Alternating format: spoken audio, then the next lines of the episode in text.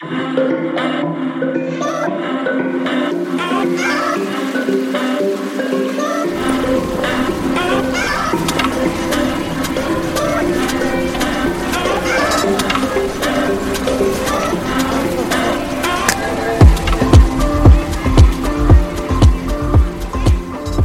Dari, kannst du auch nicht schlafen?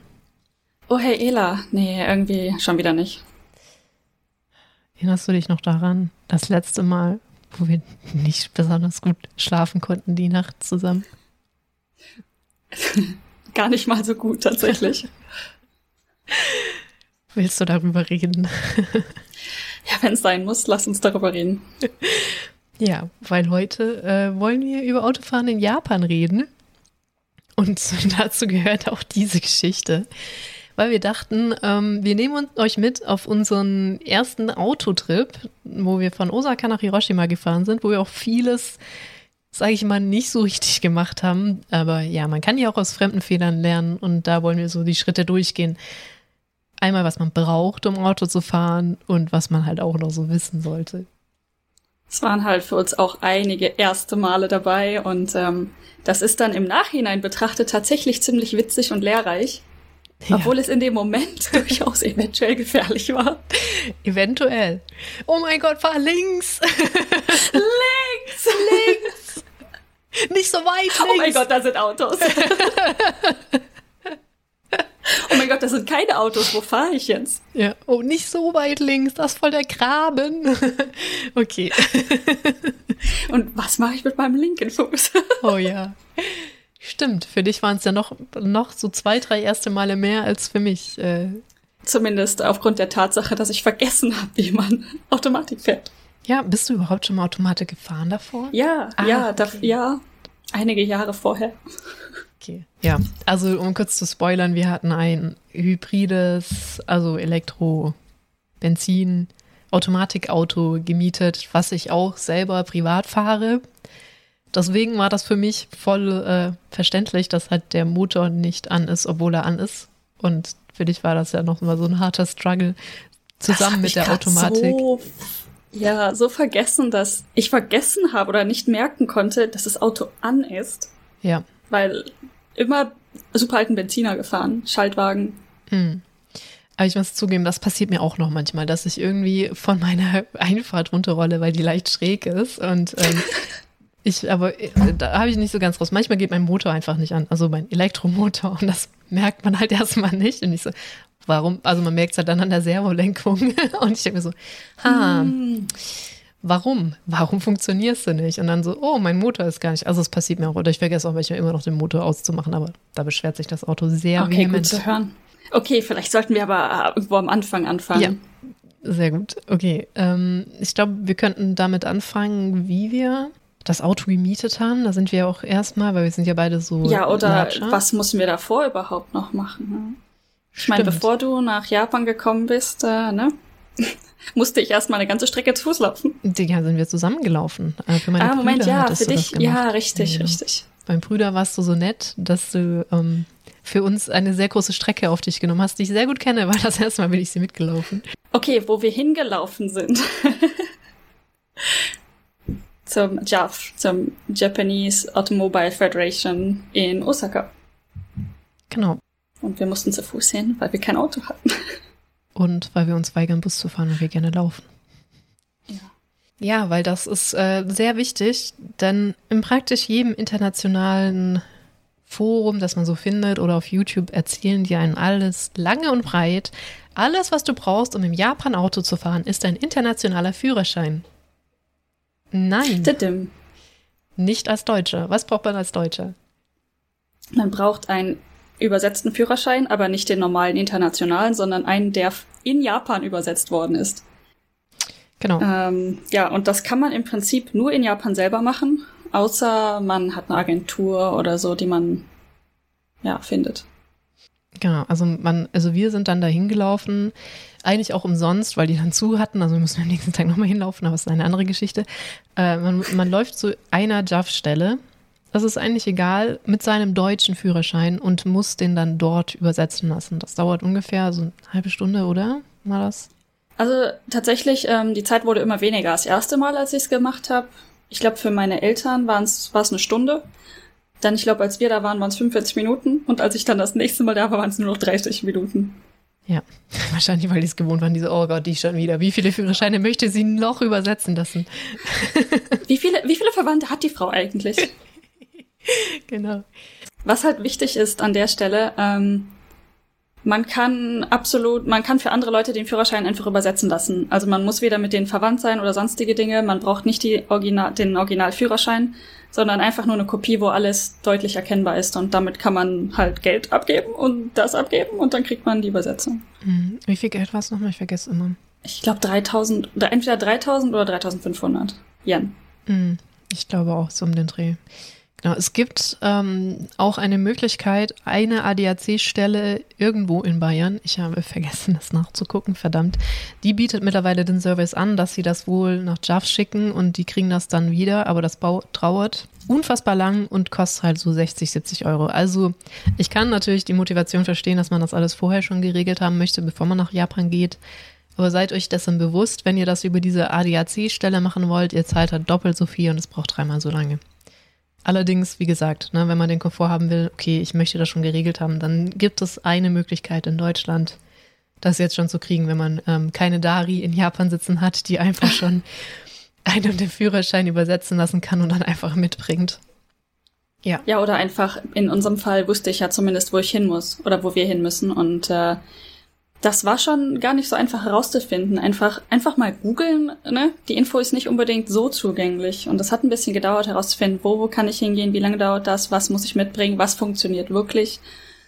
Aber ich hatte es, als wir es gemacht haben, schon vorher, wie gesagt, gemacht für meine Eltern. Deswegen war das Ganze quasi abgehakt. Ja, das funktioniert. Genau. Also eine JAF-Stelle finden. Ich denke, es ist egal welche, ne? Sind ja alle ähnlich. Dürfte egal sein, ja. Ich glaube, das ist so die unterste der Prozeduren, die die ausführen. Mhm. Ja, also ich glaube, wenn man das auch in Tokio macht und nicht im letzten Winkel von Osaka, werden die das eventuell auch schon mal gemacht haben und ähm, nicht wie der Ochs vom Berg stehen, wenn man sie das fragt. Ja, definitiv. Genau, dann sind wir ja weitergegangen, weil die waren zum Glück relativ nahe beieinander. Ähm, wir haben bei, wir mhm. renten immer bei Toyota Rent-A-Car, weil das einfach am nächsten dran war, auch einfach, ne? Das war, ja, war einfach einfach. Genau, es ist nicht das günstigste. Es gibt noch Nippon Rent-A-Car, die sind ein bisschen günstiger und noch viele noch günstigere. Die haben aber vielleicht nicht den Expressway Pass oder wissen darüber nichts. Eigentlich sollte das jeder anbieten, aber macht wahrscheinlich nicht. Ist ja auch nicht so einfach rauszufinden, wer das anbietet und wie und wie das Ganze aussieht. Genau. Also bei Toyota Rent-A-Car wissen wir auf jeden Fall, wir haben ja schon darüber geredet. Äh, das können wir auch jetzt vorziehen, weil das ist eine der Fehler, die wir gemacht haben. Wir haben dann nicht den Expressway Pass geholt, weil wir noch nicht wussten, dass er existiert, weil der wird nicht promotet. Genauso wie jeder sagt, ihr braucht nur einen internationalen Führerschein, was für Deutsche nicht stimmt. Also wenn ihr ein Auto mietet, man geht dahin, man sagt, ich möchte den Expressway Pass haben für diese Region oder für ganz ähm, Japan, geht alles, kann man nachgucken im Internet. Zahlt er dadurch deutlich weniger Geld, wie man den benutzt, kommen wir dann gleich noch zu. Ähm, dann braucht man seinen Reisepass dann braucht man seinen Originalführerschein und dann braucht man die Translation. Und dann kann man sich da ein Auto leihen. Und das Auto bei Toyota Rent-A-Car ist natürlich auch ein Vorteil, kann man sich natürlich vorher schon bestellen da im Internet. Man kann auch angeben, wo man das Auto abholen möchte und wo man das wieder abgeben kann. Das ist halt auch ein äh, Vorteil von Toyota Rent-A-Car, weil die halt viel mehr Abgabe- und Annahmestellen haben. Und die können das auch mit dem Expressway Pass. Also so, das sind so die Vorteile. Aber wie gesagt, das ist wirklich nicht der günstigste Anbieter. Hm. Ja, obwohl ich mich äh, jetzt im Nachhinein frage, ob die in dieser kleinen Stelle, wo wir das Auto geholt haben, die Ruhe und Zeit gehabt hätten, uns den Expressway Pass zu geben. Einfach darüber nachgedacht, wie sie uns das Auto übergeben haben und dann aus dem Parkplatz gekehrt haben. Ja, das stimmt. Die hatten ja sogar ihr wichtiges Dokument in dem Auto vergessen. Mhm. Da noch. Also sie waren nett, aber sehr hektisch irgendwie. Ja, ich, ich glaube, die waren auch überfordert, weil die konnten ja, also wir konnten damals noch gar kein Japanisch und die konnten halt gar keine andere Sprache. Deswegen war das auch ein Krampf, ähm, das Auto zu mieten, so ein bisschen da. Auf der anderen Seite, es hat, es hat funktioniert. Es hat also funktioniert. selbst wenn ihr kein Japanisch sprecht und die Leute in der Stelle kein Englisch, irgendwie funktioniert es. Genau, man zeigt dann so auf die Tage und wir hatten das sogar aus Versehen einen Tag zu lange gemietet, aber wir haben das Geld zurückgekriegt und das haben wir gar nicht erwartet. Ja. Wir dachten so, es wäre wussten, richtig. Wir wussten es einfach gar nicht und sie, haben, sie hätten das Geld behalten können, ohne dass wir es gemerkt hätten und wir haben es zurückbekommen. Genau. Also die sind da sehr korrekt und vor allem ähm, so mit dieser Kombi, genau, also dann hatten wir ja das Auto. Also wir, das, man kann das im Internet machen, würde ich natürlich auch machen, wenn wir da zu Besuch gehen. Das war aber spontan, haben wir uns überlegt, wir fahren jetzt einfach das Wochenende über nach Hiroshima. Also haben wir da am Tag vorher erst versucht, meinen Führerschein zu translaten, ging nicht, aber wir konnten das Auto noch mieten. Und sind wir am nächsten Tag halt wieder hingelaufen, haben auf dem Weg meinen Führerschein abgegeben und haben den dann auf dem Rückweg auch wieder abgeholt, die Translation. Genau. Das hat, ein paar, hat ein paar Anläufe gebraucht, bis wir wieder dahin gefahren sind, wo wir hin wollten, aber ja. es hat funktioniert. Deswegen, also die waren auch sehr, sehr nett. Also die, ich weiß nicht, also es war halt viel auf einmal, sag ich mal. Du bist ja dann gefahren, weil ich auch äh, die Translation nicht hatte. Das heißt, ähm, wegen Hybrid-Elektroauto dran gewöhnen, wegen ähm, vergessen, wie Kupplungen funktionieren, wegen nervös erstes Mal linke, linke Seite fahren und so. Sag ich mal so, ähm, man, äh, haben wir uns nicht ganz so gut dabei angestellt, von diesem Hof zu Absolut kommen. nicht. Also sie haben dann für uns extra noch den Verkehr in Osaka aufgehalten, dass wir da aus dieser Ausfahrt rausgekommen sind. Ja. Also wir wurden quasi gesagt, okay, hier ist euer Auto, das stand dann direkt in der Ausfahrt. Ähm, die hatten auch absolut no chill quasi, meinten, haben sich direkt auf die Straße gestellt, hier, könnt ihr jetzt rausfahren, ausfahren und ich wusste nicht mal, ob das Auto an ist. Ja. Und dann hast du das Auto ich hab's auch wieder ausgemacht. Genau, und dann hat er das Auto nochmal für dich, ist nochmal gekommen, hat das Auto nochmal angemacht. und dann, äh, ja, sind wir so von da runtergetuckert.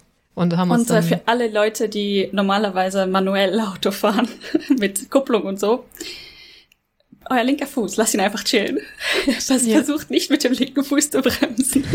Ich, ich habe auch gar nicht verstanden, wo dein Problem ist leider. Ne? Ich hätte dir ja so gern geholfen, aber ich, ich habe gar nicht gerafft, dass du deinen linken Fuß benutzt. ich so, ja. Glaub mir, ich habe es auch nicht gerafft. Und ähm, wie gesagt, es war schon einige Jahre her. Ich bin vorher schon mal Automatik gefahren und im Nachhinein, als wir das dann gecheckt haben, habe ich die Stimme meines Papas im Kopf gehabt, der mir sagte, nur den rechten Fuß. Nur den rechten Fuß verwenden. Naja, im Nachhinein ist man immer schlauer. Also wir sind dann so mit ein paar Notbremsungen von diesem Hof gefahren. Weil das ist halt keine Kupplung, sondern eine Bremse. aber die war trotzdem sehr gechillt. Der war eher amüsiert, fand ich. So hektisch, sie haben uns, amüsiert. Sie haben uns das Auto nicht wieder weggenommen. Ja, das, ich hätte das gemacht. Ja. ja, und dann ähm, haben wir versucht zu drehen, was echt schwierig. Also Großstadt, ne, große Großstadt. Auch im, äh, auch wenn das außerhalb ist ein bisschen, ändert nichts daran, dass das da immer noch eine Großstadt ist, ne? Großstadt, Industriegebiet und in dem ja. Bereich tatsächlich viele Einbahnstraßen. Das hat es genau. einfach nicht einfach gemacht. Also dann mussten wir zu Jaff zurückfinden, was wirklich nicht einfach war. Äh, wir haben auch erst versucht, das zu vloggen und irgendwann habe ich aber die Kamera ausgemacht, weil ich muss halt mithelfen zu gucken. Ich glaube, irgendwann musste ich Ela anschreien, schmeiß die Kamera weg, ich brauche deine Augen. Ja, genau. Was soll das? Und ich so voll mich amüsiert. So halb Todesangst, halb ist das witzig. genau, und die erste große Kreuzung, ich dachte mir so, okay, wir müssen links abbiegen. Das ist nicht so schwierig, nicht so schwierig. Und dann merkte ich schon, wie du zum großen Bogen ausholst. Und ich schreie dich das nur war an, die zweite, glaube ich, ja. Links. So, ah, das ja. war da, wo das erste Mal keine anderen Autos waren, genau. die einem sagen würden, wo man hinfahren müsste. Und äh, natürlich dein Gehirn so, du musst auf die rechte Seite. Genau. Und ich merkte schon so anhand daran, wie du lenkst, so, ah, nee, ja. da, die möchte wohin, wo ich nicht Wenn hin möchte. Wenn man ausholt zum großen Bogen. Ja, genau. ja, aber äh, Hans auf Herz, auch wenn man am Anfang ein bisschen Probleme hat, aber die meisten werden wahrscheinlich schon irgendwie in Großbritannien oder in Australien vermutlich längst gefahren sein. Äh, man gewöhnt sich erstaunlich schnell dran. Also wenn man an sich ein sicherer Autofahrer ist, dann habt ihr eigentlich mit dem Linksverkehr kein Problem. Und auch nicht entmutigen lassen, wenn man mal sich an jemand nee, anderen denken, mal kurz wieder auf der rechten Seite landet. Ja, was aber unglaublich hilft, ist tatsächlich jemanden dabei zu haben, der ihn anschreit, dass man zu weit links fährt. Genau. Weil man hat wirklich, und das darf man nicht unterschätzen, man hat kein Gefühl dafür, wie weit man links fährt. Und das äh, liegt quasi daran, dass man ja an den, an den Ecken des Autos misst, wo man sich auf der Straße befindet, und man sitzt auf der anderen Seite des Autos. Das genau. heißt, wenn man zum Beispiel vorher über, darüber nachgedacht hat, wie weit bin ich vom Mittelstreifen der Straße weg, nein, es ist ein komplettes halbes Auto verschoben. Ja. Das heißt, man muss sich extrem zwingen, weiter rechts zu fahren. Und ähm, was ich am Anfang viel gemacht habe, ist dafür in den rechten Rückspiegel gucken, weil dadurch sieht man, wie weit das Auto von der Mittellinie weg ist. Ja, mal eine hat, genau. Ja, das ist auch, äh, genau, das unterschätzt man gerne. Ich weiß noch, dass ähm, ich hatte das dann nicht unterschätzt, weil ich es ja schon bei dir gesehen hatte, wo ich meinte, das ist viel zu weit links. Bitte, bitte, bitte fahr weiter rechts. Da gab es aber auch also, gar keine Mittellinie, wo wir da gerade gefahren sind, weil da diese fetten Gräben waren, ne? Und du meintest, ja, aber die Straße war, ist so eng. Mm. Und ich so, aber du fährst viel zu weit links. Und dann haben wir vielleicht eine Laterne mitgenommen und dann hast du es auch verstanden. Also ein ähm, linker Spiegel hat vielleicht ein bisschen eine Laterne kennengelernt. Genau. Zum Glück nur sehr, sehr wenig. Ja, also wir aber, haben nichts verkratzt oder irgendwas. Also alles gut. Ne? Nee. Ne? Aber ja. Das Problem ist, dass in Japan an den Seiten der Straße, wo das Wasser abfließt, tatsächlich Gräben sind. Ja. Das heißt, die Panik ist durchaus angebracht. Wenn man nämlich da drin landet, dann ist da nicht nur ein Kratzer im Auto. Da kommt man nicht mehr raus alleine. Weil die sind wirklich mhm. steil. Das ist nicht so wie bei uns irgendwie so leicht ne, gekippt oder wie bei uns die Straßen halt generell gemacht sind. Die sind ja generell auch so gemacht, dass der Regen abfließen kann nach außen. Das merkt man nur nicht so. Wobei denen sind da einfach so harte, so Binärcreme drin. So wirklich so komplett einmal runter und es passt halt genau in Reifen rein. Ich habe jetzt auch gesehen, oder wir haben auch gesehen, die werden immer mehr jetzt mit so Platten ausgelegt, dass man da nicht mehr reinfahren kann. Mhm. Aber das ist, das war auch so meine Panik, ne? ob wir jetzt irgendwo eine Böschung runterfahren, das wäre mir fast noch egal gewesen. Aber ich wusste halt, wenn wir da einmal reinfahren, wir kommen da nie wieder raus aus diesem Graben. Ja. Also und wir reden hier wirklich von Gräben, die sind dann nicht so fünf Zentimeter tief, sondern, nee. keine Ahnung, 20, 30 Zentimeter. Ja, also da kommt man halt tatsächlich nicht wieder raus. Ja. Und dann sind so wir. So viel zu dem Panikteil. So viel zu dem, ja genau, also das, das war so meine, das war wirklich meine Panik, weil ich habe so Fallangst. Und das begrenzt sich dann auch nicht auf 30, also auf 30 Zentimeter tiefe Creme, weil da, da, dachte ich mir auch so, boah, ich will da, nein. Und oh Gott, ich kriege einen Anfall, bitte nicht. Das war so dann meine Panik. Aber. Ja, es tut ja. mir sehr leid, aber wir haben beide gelernt. Also wir sind hm. bei zwei sichere Japan-Autofahrer. Ja, dafür bin ich in Hiroshima auf zwei Spuren gefahren. Also mein Gott. ja, da war halt, kein Graben. ja. Genau, dann sind wir erstmal nochmal zu dir gefahren, haben unsere Koffer eingeladen, soweit so gut. Das ging auch ganz gut. Dann, ne, den Weg haben wir recht gut gefunden. Ja, ich glaube, das ging noch halbwegs. Da, dann Google Maps. Und dann ähm, so das nächste, worauf man dann achten muss. Also es kommt jetzt drauf an, wir haben das, wir hatten keine EC-Card, deswegen würde ich sagen, erklären wir mal beide Sachen. Mhm. Auch wenn ich das wirklich selbst ohne den Expressway-Card die Expressway Card, mietet euch eine EC-Karte. Das sind eigentlich der Expressway Card, die Expressway Karte, hatten wir, glaube ich, auch letztes Mal gesagt, ist eigentlich genau auch so eine EC-Karte. Das ist halt dieses Japan-Maut-System. Die haben so Systeme dann im Auto, da kannst du die Karte reinstecken und das wird automatisch abgerechnet. Unterschied ist halt, Expressway Pass ist eine Pauschale, die hat man vorher gezahlt, kümmert sich nicht mehr. EC-Karte ist, wird halt dann draufgerechnet, muss man dann am Schluss bezahlen. ETC. ETC, stimmt. ETC Kaduga. Hm. Vergessen, was es dann sagt. Oh, das hm. können wir auch sagen. Wie schreit uns das? Äh, die Autos schreien einen immer an in Japan. So. Hm. Genau, wenn man sowas drin hat. Oder auch, hat, hat es auch einen angeschrieben, wenn man es nicht drin hat? Hatte, ja, hatte. Hm. Ja, auf jeden Fall schreit es einen an. Viel. So zum Beispiel entweder, dass es eine Karte hat, eine ECT-Karte hat oder dass es keine hat oder dass man an einem ECT-Punkt vorbeikommt, auch wenn man da gar nicht rausfahren möchte. Also es redet ständig mit einem. Oder wenn äh, man auf der Autobahn quasi fährt und dann kommt eine Auffahrt, wo Autos reinkommen, schreit es einen ebenfalls an. Achtung, reinkommender Verkehr von links. So, das kann oh. man ausschalten. No shit, Sherlock.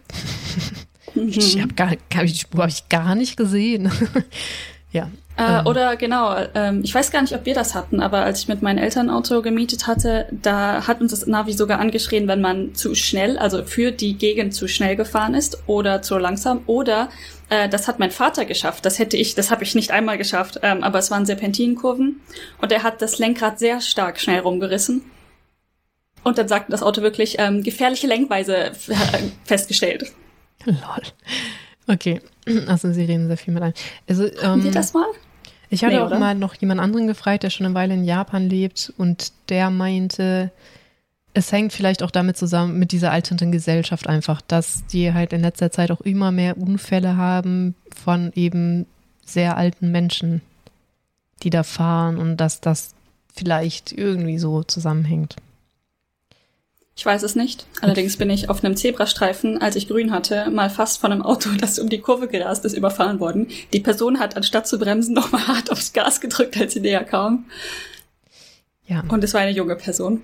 Okay, krass. Ja, also mh, mm, wie gesagt, das so ja, mit vielen Wenn und Abers. Man weiß es nicht so genau. Man weiß nur, dass es sehr viele alte Autosfahrer gibt in Japan. Also wie viele Zusammenhänge ja. das hat. Hm. Ja. Ähm, Genau, dann möchtest du von dem, unserem Erlebnis erzählen, wie wir dann auf die Autobahn gekommen sind. Ich sage nur Spaghetti, Nudelsalat, was glaube ich. Ah, ja, das ist, das ist eigentlich das Zweite. Das Erste war ja, wir hatten ja keine ETC-Card. Das heißt, wir müssen erstmal unterscheiden, können wir durch das grüne Gate oder durch das lila Gate. Genau. Das ist der Unterschied. Ja, also lila, ohne.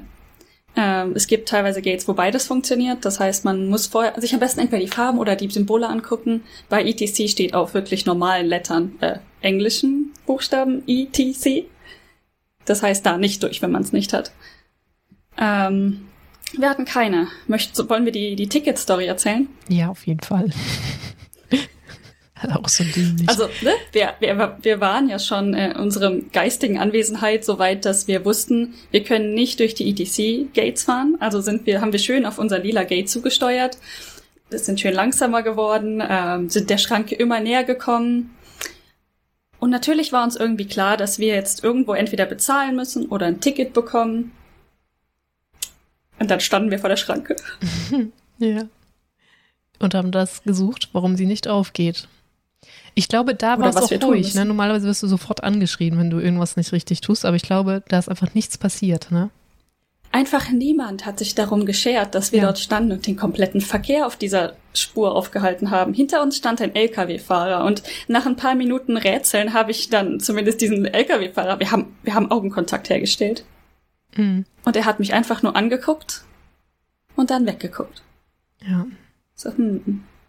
Und ich glaube, dann ist dir so im Rückspiegel aufgefallen, wie ein paar Meter hinter uns aus einem Automaten so ein, so ein kleiner Lappen. genau, der, der wirklich so, hallo, hier bin ich, hier bin ich zehn. Und hat so im Wind ein bisschen geweht. Genau. Und ich glaube, ich bin ausgestiegen, bin schnell zurückgerannt und habe ja. ihn geholt und dann ging auch die Schranke auf. Also man kriegt so, in meiner Erinnerung sind das, ist das so Lochkartenmäßig tatsächlich. Ich weiß es gar nicht mehr. Ja so ein bisschen Lochkartenmäßig. Für alle, die nicht wissen, was eine Lochkarte ist, gratuliert. Gratulier Gratulation, ihr seid sehr jung. Gratuliere. ihr seid jung. äh, ja. genau, die muss man dann da holen und dann auch jede Strecke bezahlen, so abschnittmäßig. Mhm. also es gibt verschiedene Arten und Weisen, aber in dem Fall hätten wir einfach ein paar Meter vor der Schranke kurz anhalten, dieses Ticket ziehen müssen und dann würde die Schranke aufgehen und wir können durchfahren.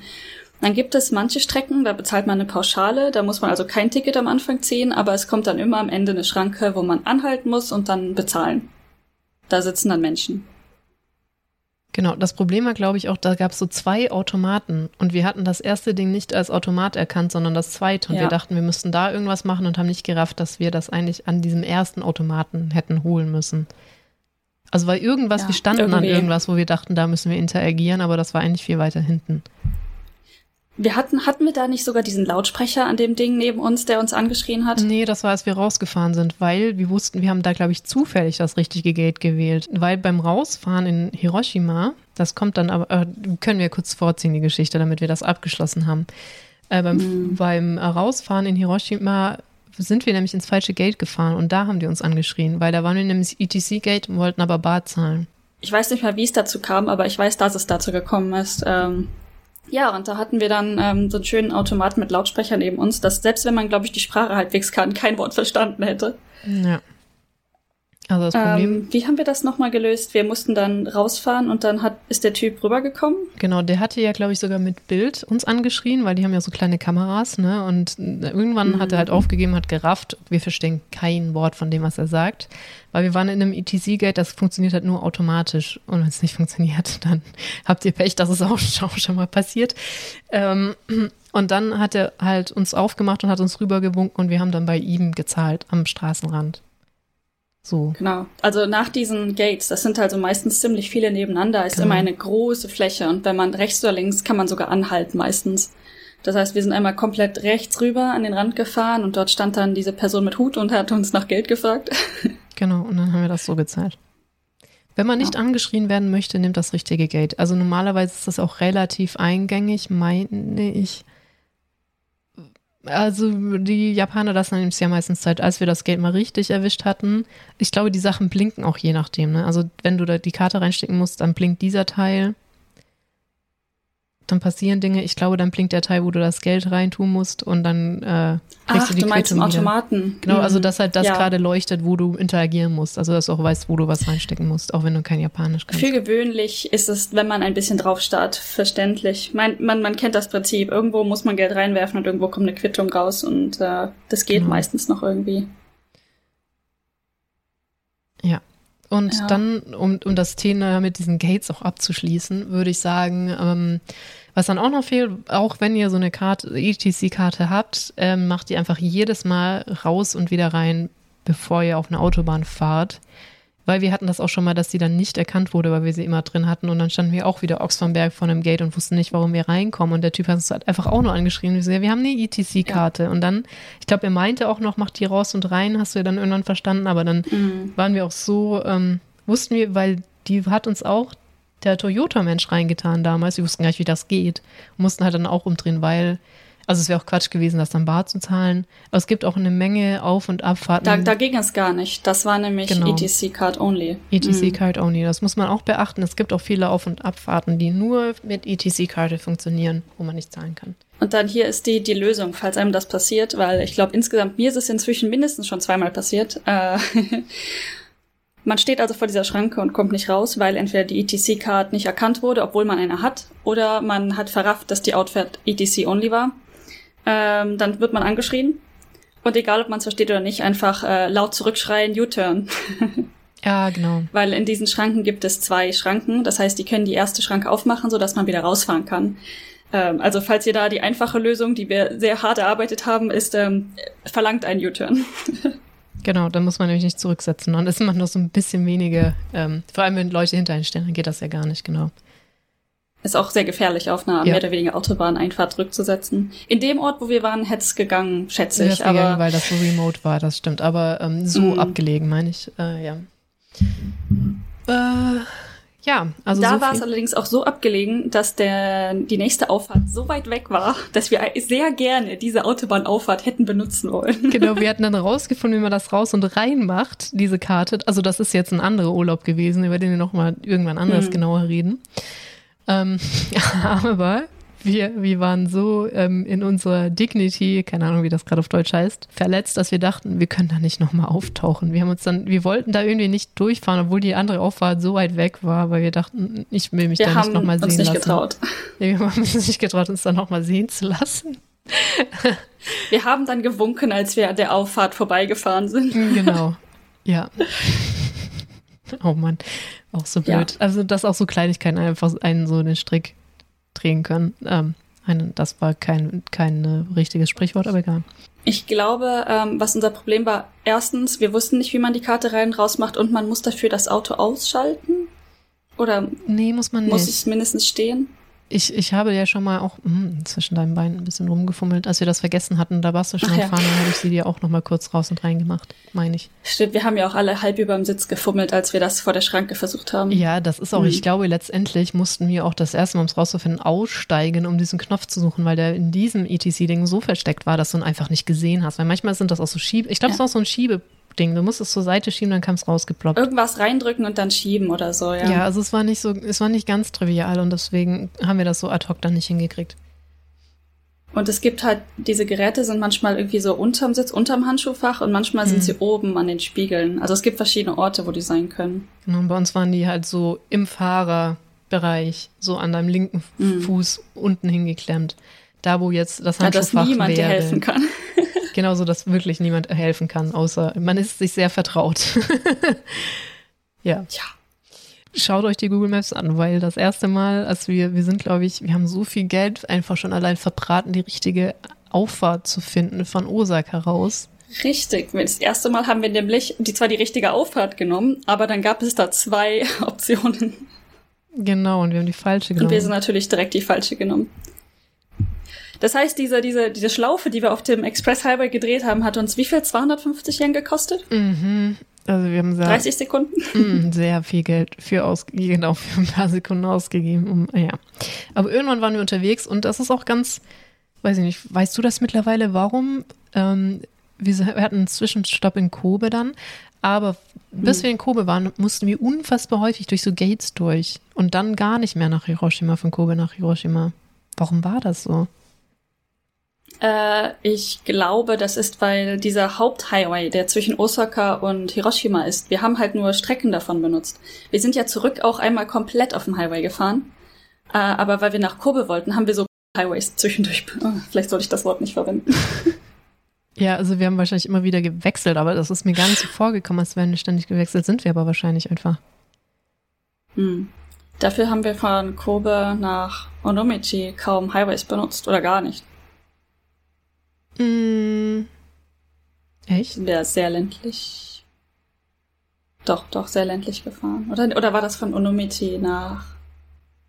Das weiß ich gar nicht. Also wir sind da auf jeden Fall auch noch ziemlich spät, ziemlich lang gefahren. Ah, doch, doch, aus Kobe raus haben wir definitiv Highways noch ja, benutzt. Genau. War das nicht der Moment, wo wir diese vielen Layerstraßen gesehen haben? Genau, das war auch sehr schön. Aber ähm, da will ich tatsächlich erstmal noch äh, kurz mit Kobe erzählen, weil da habe ich tatsächlich mhm. ein bisschen gegoogelt, nämlich wo man parken kann, weil das ist ein großes Thema in Japan.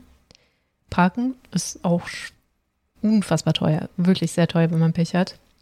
Und da habe ich gesehen, dass so ab nun Ticken außerhalb der Hafen City da ähm, so eine Parkfläche ist, die relativ günstig war, die wir dann auch benutzt haben. Man musste ja echt nur fünf oder zehn Minuten dann zu Hafen City laufen, dann waren wir da. Und die Parkplätze an der Hafen City waren einfach dreimal so teuer. Und da würde ich auch gerne irgendwie so erklären, wie Prag, wobei, nee, wir erklären da nur, wie wir da geparkt haben. Nämlich das ist genau wie in Deutschland, wenn man so Schranken hat, man fährt rein, nimmt ein Ticket, bezahlt das drin, fährt raus. Da Parken noch super funktioniert, das andere Parken erzählen wir dann mit der anderen Geschichte, würde ich sagen. Aber was, was, man auf jeden Fall sagen kann, ist, ähm, man zahlt in Japan, oder ist, ist dir das schon mal vorgekommen, dass du ihm nach, dass du ähm, am Anfang zahlen musstest für dein Parkticket, wie das in Deutschland ist, dass du überlegen musst, wie lange bleibe ich hier und zahle dann? Also so, dass man überlegen muss, wie lange bleibe ich hier, definitiv nicht. Ähm, ja. Ich habe mal vorher bezahlt, aber dann ist das halt eine Standard-Fee, die man bezahlt. Zum Beispiel da am äh, Schrein in Wakayama, da kann man parken und dann steht halt direkt vorne dran. Hier zu parken kostet 200, 300, Ach, 400 Yen. Ja, stimmt, das haben wir auch gemacht, viel. Stimmt, ja. Genau. Mhm. Also, ähm, was nicht vorkommt, ist, ihr habt eine variable Menge und zahlt das vorher. Also, wenn ihr da versucht seid, nicht machen. Ähm, das hat man immer hinterher. Warum haben wir das in Deutschland? Das ergibt überhaupt keinen Sinn. Na, ist total bescheuert. So Park und ich, ich schätze mal, ich bleibe so und so lang. Verstehe ich auch überhaupt nicht. Vielleicht, weil du so mehr Strafzettel verzeihen kannst. Ich kann, ist ja auch irgendwie so historisch gewachsen, vieles einfach. Jetzt so im Nachhinein drüber nachdenken. Für uns war das ja normal, die meiste Zeit, oder ist normal. Ja. Aber es ergibt keinen Sinn. Nee, weil voll, voll oft hast du ja dann auch Stress, ne? Mit, oh, ich habe mich verschätzt. Ja. Na, also, mh, mm, ja.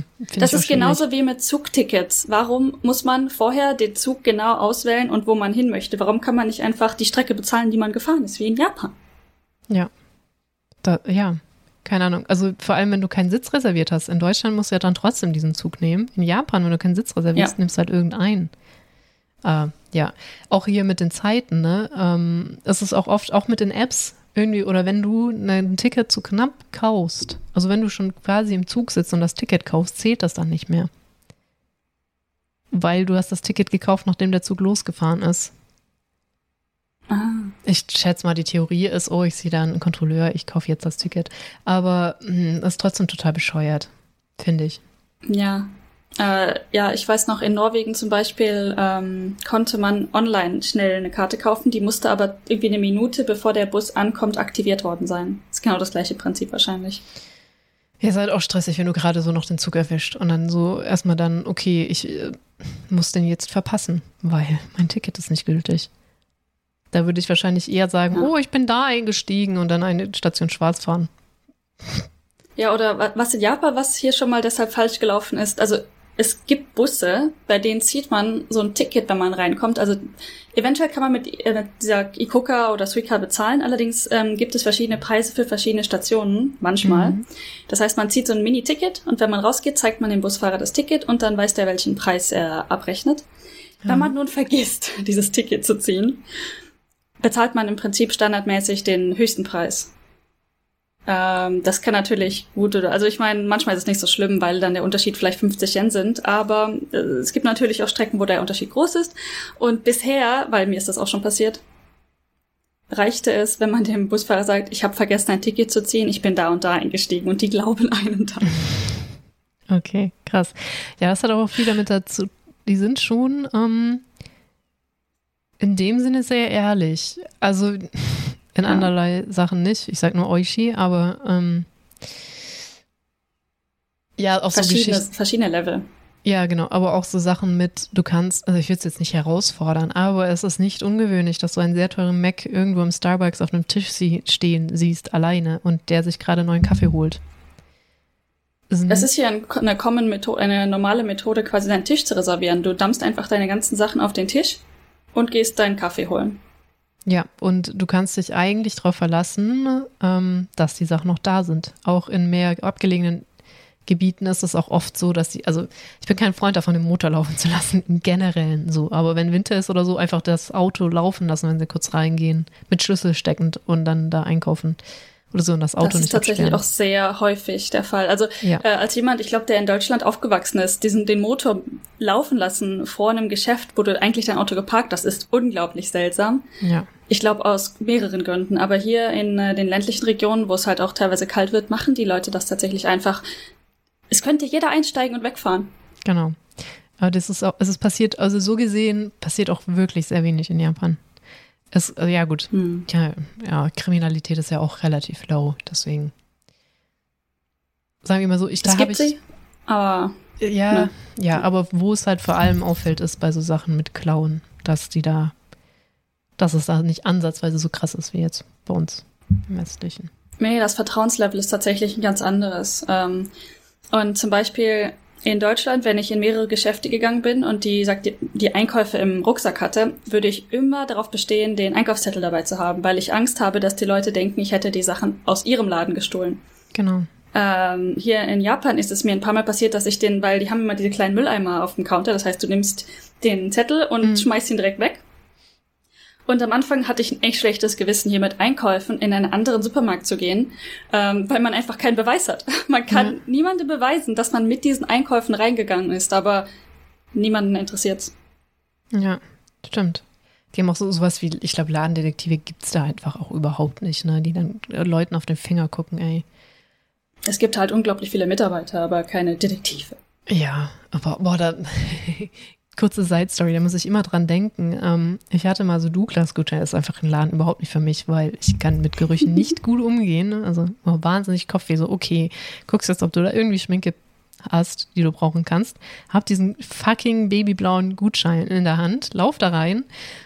Und dann war da so ein Detektiv, da war ich noch recht jung, und der hat, da waren sehr viele Leute in diesem Laden und der hat mir un also die ganze Zeit extrem auffällig mir auf die Hände gestarrt.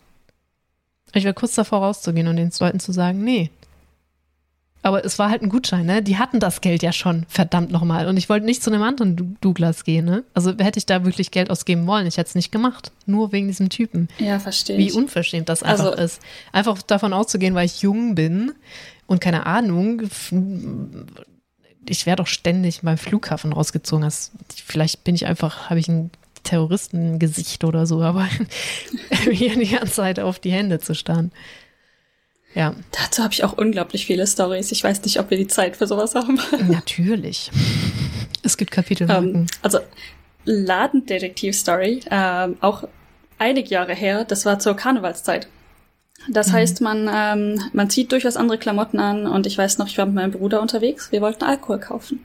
Und er war noch unter 18, das heißt, ich wollte den Alkohol kaufen natürlich. Mhm. Ähm, er hatte sich allerdings genau an dem Tag die Haare blau gefärbt und ich glaube, ich hatte meine Haare auch rot nachgefärbt.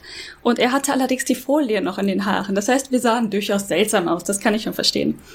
Mhm. Äh, wir sind dann in den Supermarkt rein, in die Alkoholabteilung und wir hatten sofort einen Ladendetektiv an uns kleben. Der ist so die ganze Zeit ja. um uns herum gekreist, äh, um die Regale und hat ah. uns die ganze Zeit wirklich hart beobachtet und es war einfach so auffällig. Ja. Ähm, wir haben natürlich nichts geklaut. Wir haben tatsächlich sehr lange auf das Alkoholregal gestarrt, weil wir überlegt haben, welche Cocktails, mhm. mit was, warum, ja. wie, wann. Ähm, irgendwann hatten wir uns äh, dann entschlossen, was wir kaufen wollen, sind zur Kasse gelatscht und dann stand dieser Ladendetektiv quasi in unserem Weg. Wir mussten wirklich aktiv an ihm vorbeigehen. Und mein Bruder meinte noch so mit den Alufolien im Haar so, ich spüre komische Vibes, als er an ihm vorbeigegangen ist. Oh Mann, ja. Dann stellt mein Bruder den ganzen Alkohol aufs Band. Ich zücke mein Geld und der, der Typ hinter der Kasse so, okay, du, du kaufst das jetzt und dann muss ich deinen Ausweis sehen. Aber es war allen Beteiligten klar, dass der Alkohol für meinen Bruder war. ja, mein Gott. Sie konnten nichts dagegen tun. Ja, da habe ich, ich habe es auch schon geschafft mit äh, 14. Aber das, auch jetzt im Erwachsenenalter war schon im Rahmen. Also ich habe mit einer anderen Freundin, die auch gerade 14 war, es geschafft, Alkohol für 18-Jährige zu, weißt du noch, die Alkopops. Also wir haben halt einen gekauft. Einfach so. Also ja, hm, noch, ja. noch so im Rahmen, ne? Aber äh, ja, haben wir auch geschafft mal an der Tankstelle. Die hat uns nach unserem Alt, nach dem Ausweis gefragt, die so, oh, haben wir vergessen. also wie alt seid ihr? Also wann seid ihr geboren? Die war schlau und die hat gefragt, wie alt seid ihr geboren? Und dann eine Freundin von mir schnell gerechnet, so dass sie auf 16 gerechnet hat, weil wir aber auch wirklich nicht wussten, dass das ab 18 ist. Ne, so. Und ich so, ja, das ist aber auch ab 18. Mhm. Und wir mhm. waren dann aber auch ernster schockiert, weil wir das halt, wir dachten halt, oh, wir sind nur zwei Jahre zu jung, wir nicht, wir sind, oh Gott, ich kann nicht Kopf rechnen. Sechs Jahre zu jung. Alter, nee, vier Jahre zu jung. Mein Gott ich im Kopf rechnen. Also wir dachten, wir sind nur zwei Jahre zu jung, nicht vier Jahre zu jung.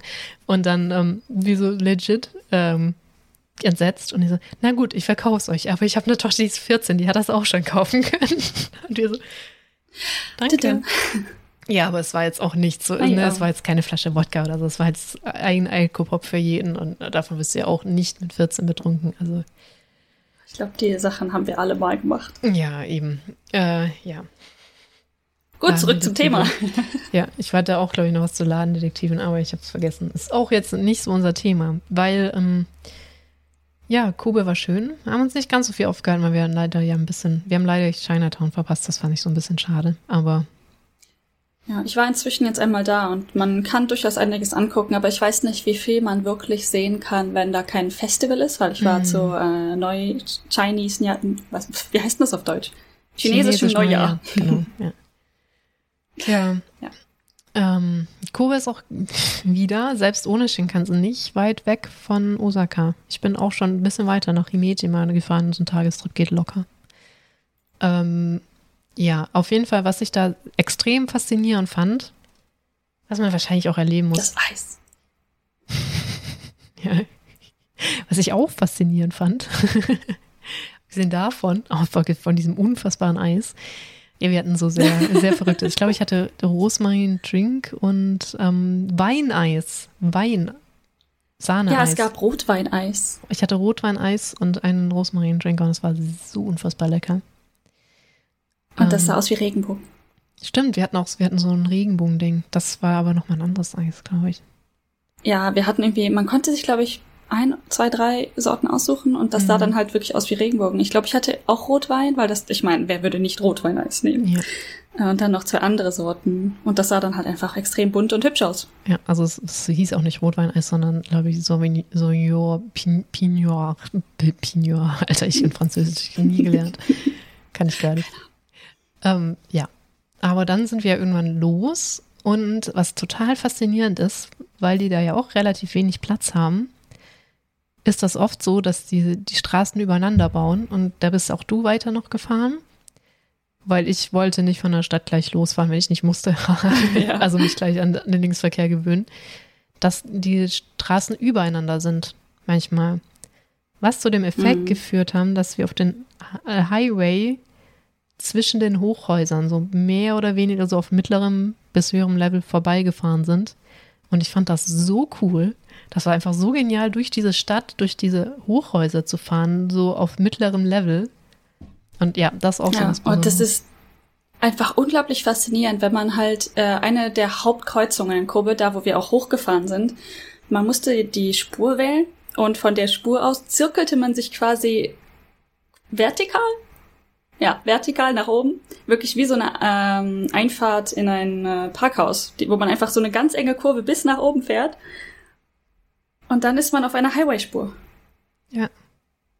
Also einfach unfassbar Faszinierend. cool. Ich glaube, wir hatten beide dieses, dieses, ja, so irgendwie, ich erlebe hier was unfassbar cooles, neues Gefühl.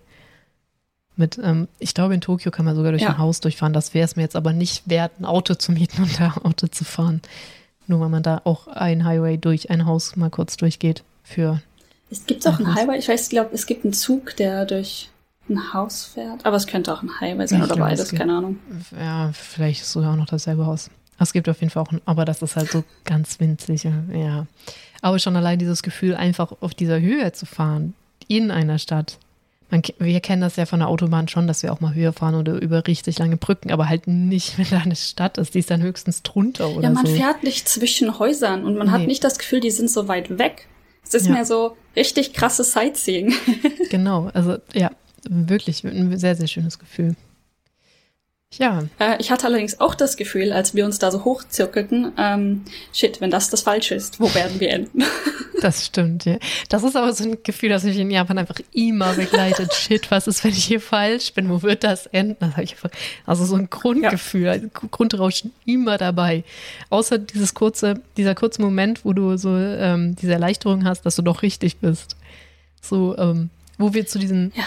In, in, wo ich das ganz krass hatte, so, oh, ich will nicht falsch, wo, weil ich ja irgendwie so die Verantwortung hatte zu, was wir uns angucken beim zweiten Tri Trip, wo wir im Norden waren, Hm. wo ich diese Statuen gucken wollte.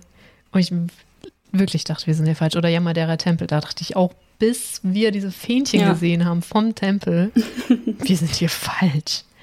Ja. Ja gut, aber so richtig ländlich ist nochmal ein ganz anderes Level. Da ja, gibt es halt Straßen, die sehen nicht aus wie Straßen. Da gibt es halt, oder auch auf dem Trip, wo wir von Onomichi weitergefahren sind, glaube ich. Da gab es eine, eine Brücke, wo wir überlegt haben, passt das Auto?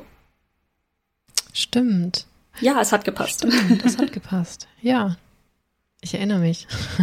Das Gefühl hatten wir dann im, im Norden auch nochmal. Da soll ich mit dem Auto drüber fahren? Was? Und es war keine Einbahnstraße. Das möchte ich noch dazu sagen. Ja. Ja, man erlebt schon spannende Sachen und man versteht auch noch besser, warum die da jetzt nicht mit amerikanischen Karren rumfahren und warum K-Cars so sehr squishy zusammengedrückt sind. Auf der anderen Seite fahren hier tatsächlich viele Leute oder auch Familien und Mütter vor allen Dingen diese großen Bullis. Aber die können unglaublich gut rückwärts fahren.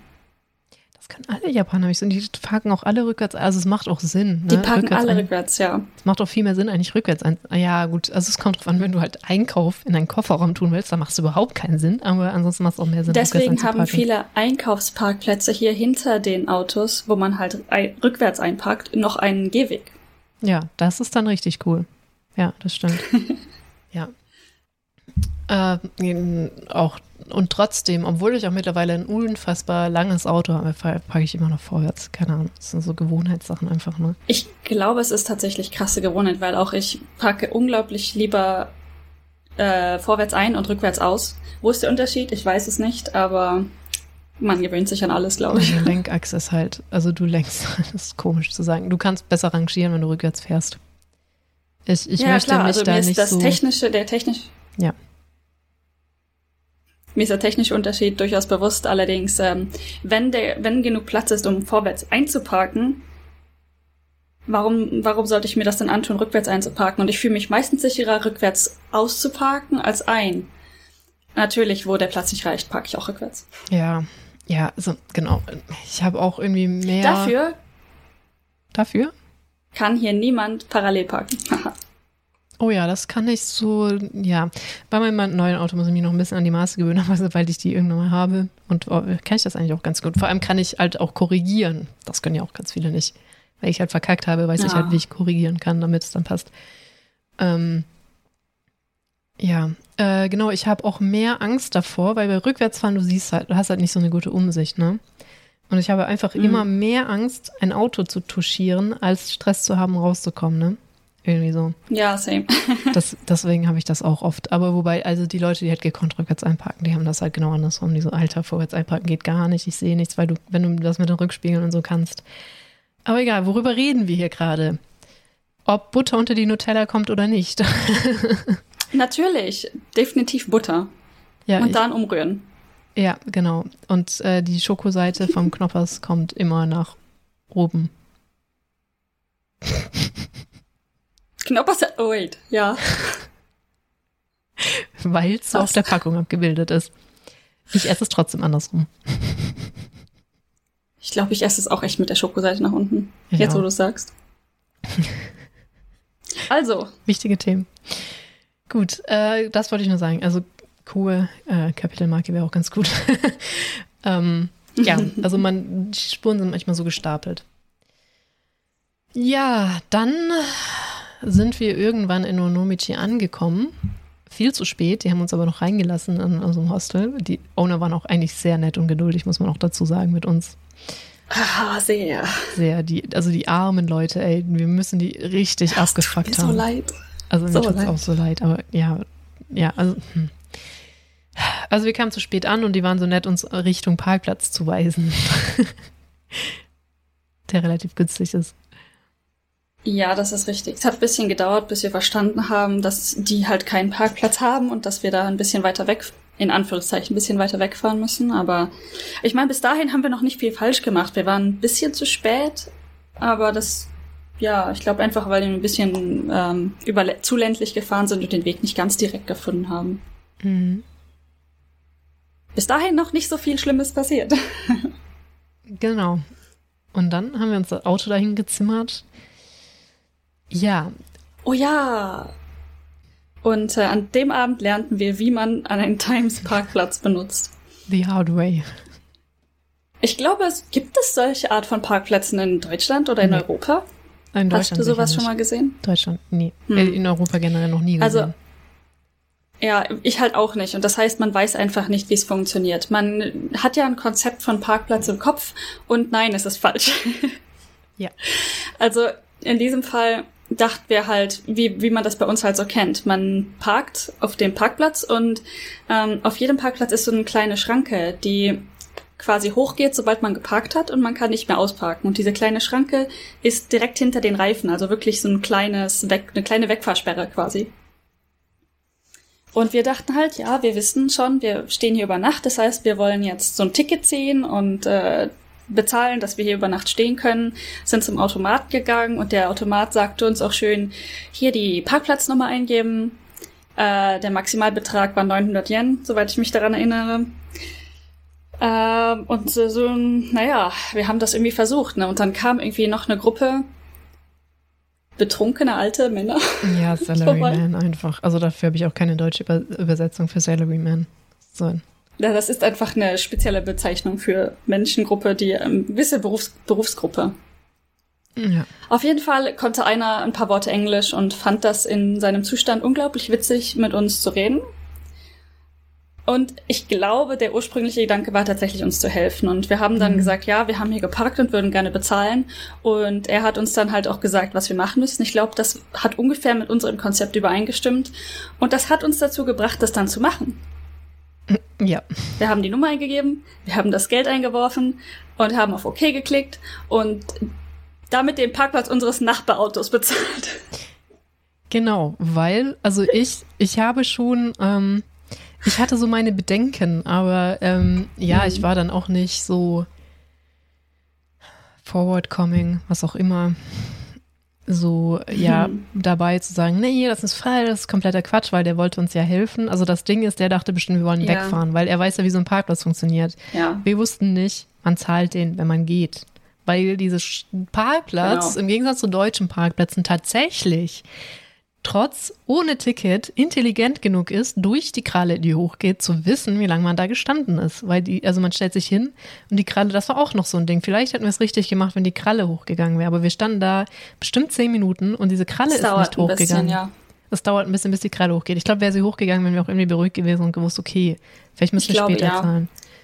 Das Komische an der Sache ist, ich weiß gar nicht mehr, wie es dazu gekommen ist, dass wir das, die Nummer des Nachbarautos eingegeben haben. Ich habe das, glaube ich, gesehen. Ich glaube, du wolltest den Preis eingeben oder er wollte, oder du dachtest, er hat den Preis ah. eingegeben und dann ähm, ja, hast ja, du das, das bezahlt oder so. Also weil ich habe, ich dachte schon so, ah, ich weiß nicht, ob das stimmt, weil wir sollten doch die Autonummer vom Parkplatz eingeben. Naja, in dem Moment, ja. wo, wir wo die Herrschaften festgestellt haben, wir wollten parken und nicht wegfahren und wir haben gerade 900 Yen für nichts bezahlt, haben die sich ganz schnell verdünnisiert. Ja, die waren sehr, sehr schnell weg. Das war denen sehr extrem unangenehm. Ja. Und wir waren danach auch so hart fertig und hatten keinen Bock mehr, ne? bis wir gerafft haben. Also ich glaube, haben wir es dann gerafft oder haben wir es einfach sein? Das müssen nachher Zeit. Ich glaube. Nee, in dem Moment, glaube ich, haben wir es dann tatsächlich gerafft, weil wir haben ja die Mechanik gesehen, like der, Stimmt, das Auto, das neben uns stand. Ist. Ja. Und da, genau, das war nämlich der Moment, wo ich dachte, das ist richtig, weil unsere Kalkulation war ja, wir wollen für 900 Yen parken, wir wollen über Nacht mhm. hier stehen, wir wollen die Maximalsumme bezahlen. Und der Mensch, der neben uns geparkt hat, dessen Nummer wir aus irgendwelchen Gründen eingegeben haben, stand schon so lange, dass er bei der Maximalsumme angekommen war. Das heißt, ich habe diesem alten Mann vertraut, der den irgendwas in den Automaten eingetippt hat, dass das stimmt, weil es mit der Rechnung übereinstimmte, die in meinem Kopf passiert ist. Genau, ja. Und naja, macht diesen Fehler einfach nicht. Genau, also wenn ihr entweder das System ist euch von Deutschland vertraut, ne, also ihr zahlt eigentlich außer, genau, außer da ist, da sind dann aber auch meistens Leute, die dir das Geld abnehmen, ne? So Pauschalbeträge, ganz oft, mhm. wenn man zu Tempeln fährt oder so. Oder du willst hier parken, 4 Euro, du willst hier parken, 2 Euro, kommt drauf an, wie groß das ist, wo man halt gerade ist. Kann schon auch teuer werden, aber meistens so 100, 200 Yen bis 400 Yen, würde ich mal sagen. Da stehen die aber auch immer und geben dir so ein Ticket, dass du dann da reintun kannst in dein Auto, was du gar nicht brauchst, weil da eh einer steht. Aber egal. Also entweder diese Methode, dann zahlt man vorher, oder man hat halt so Parkhäuser, wie das man von uns kennt, dass man ein Ticket zieht oder kriegt bei der Schranke, oder man zahlt hinterher diese Times-Dinge, die es wirklich extrem häufig gibt, hinterher zahlen, weil die Schranke geht hoch, die zieht die Zeit, ihr gebt eure Parkplatznummer ein und dann zahlt ihr das. Und was auch ah, wichtig ja, und ist. dazu noch ist Wolltest du von, über die zwei Typen von Times Parkplätzen reden? Ja, aber ich glaube, du kannst das besser, also mach mal. Im Prinzip gibt es zwei große Unterscheidungen. Es gibt äh, welche, die haben eine Maximalsumme und welche, die haben einfach keine. Das heißt, man zahlt normalerweise stündlich oder sogar halbstündlich und auf diesen großen Schildern wird meistens angezeigt, wenn es einen Maximalbetrag gibt. Der steht dann zum Beispiel 24 Stunden, äh, 700 Yen oder sowas. Mhm. Und dann kann man, dann weiß man ganz genau, egal wie lange man dort steht, die Maximalsumme wird 700 Yen sein.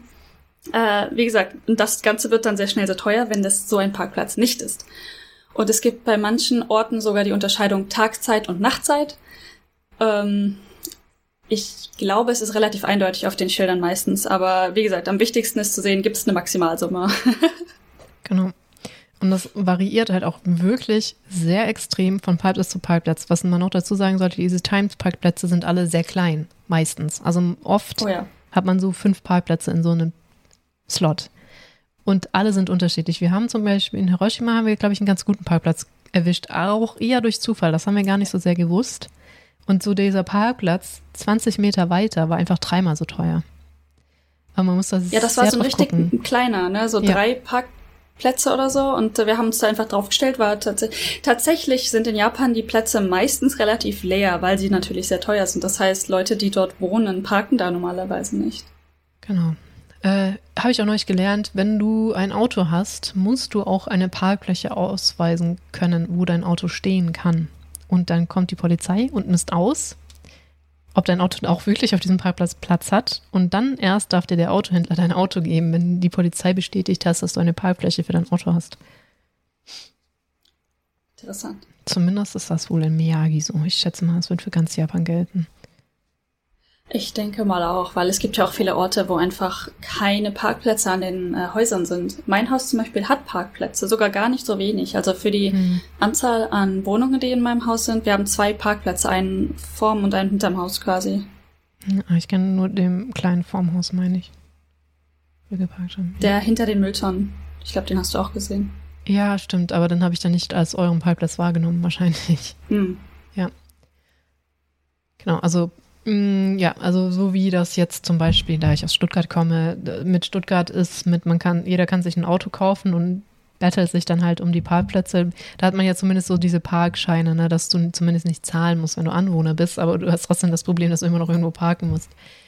Deswegen, aber das geht dann in Japan nicht. Und ja, deswegen werden die Anwohner wahrscheinlich, wenn sie ein Auto haben, auch halt an, auf ihre Parkfläche, Parkfläche dann parken. So.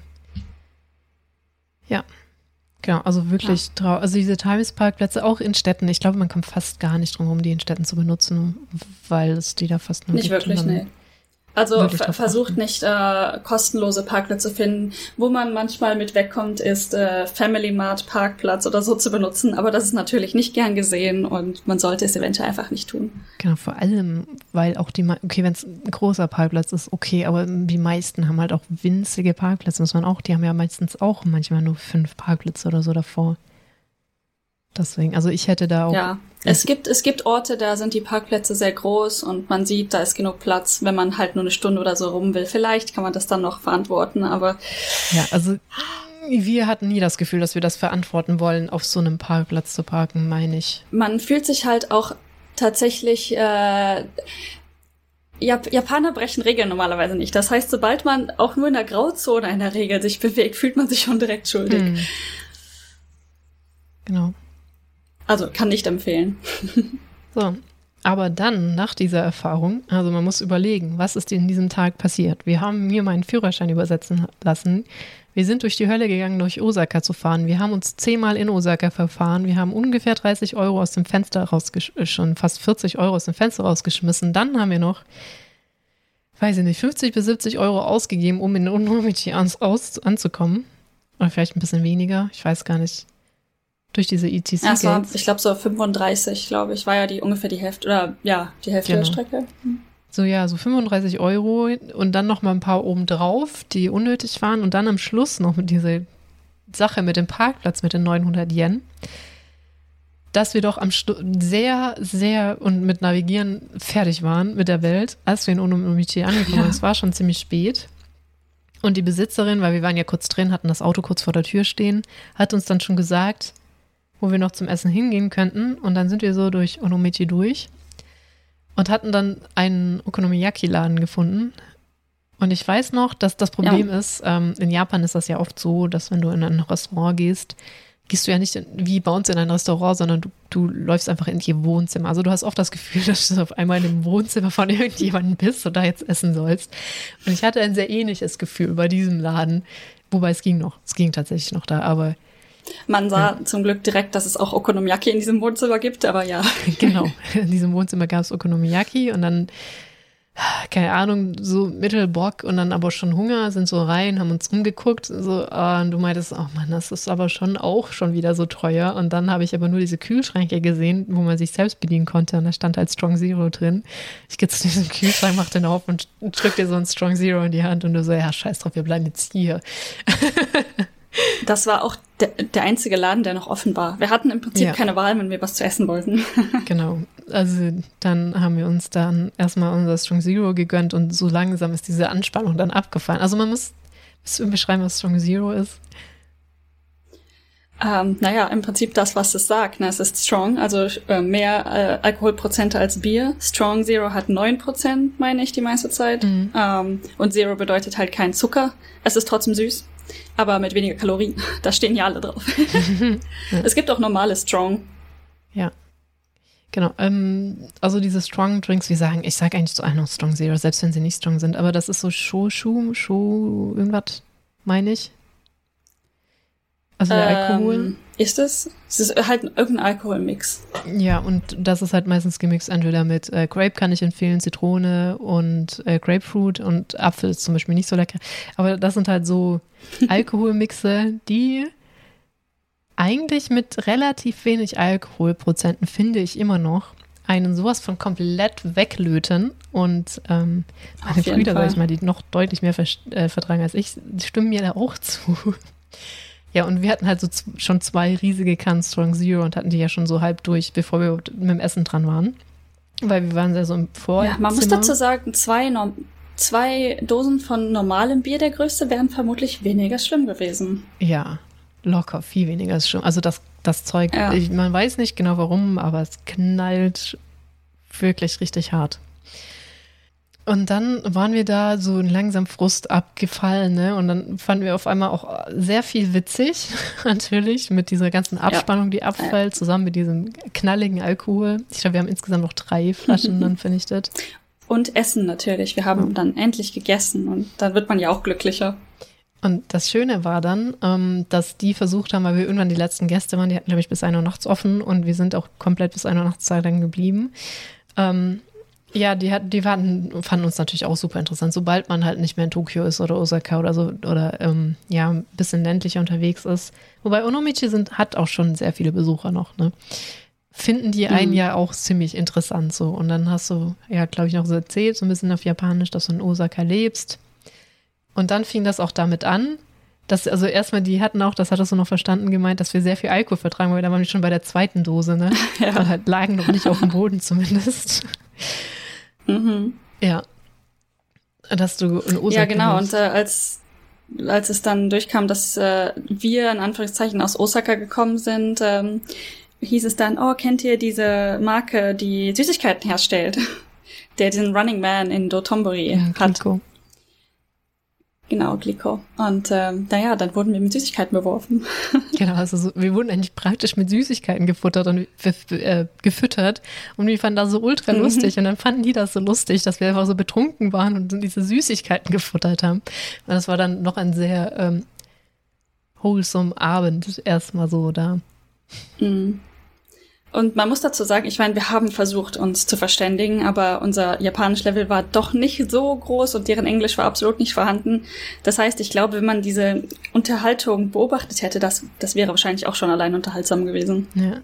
Das, ich glaube, das wäre das wär schon echt ein, so ein Comedy-Sketch gewesen. Für jemanden, der beide Sprachen kann, ich glaube, das wäre einfach ultra witzig gewesen. So. Ja.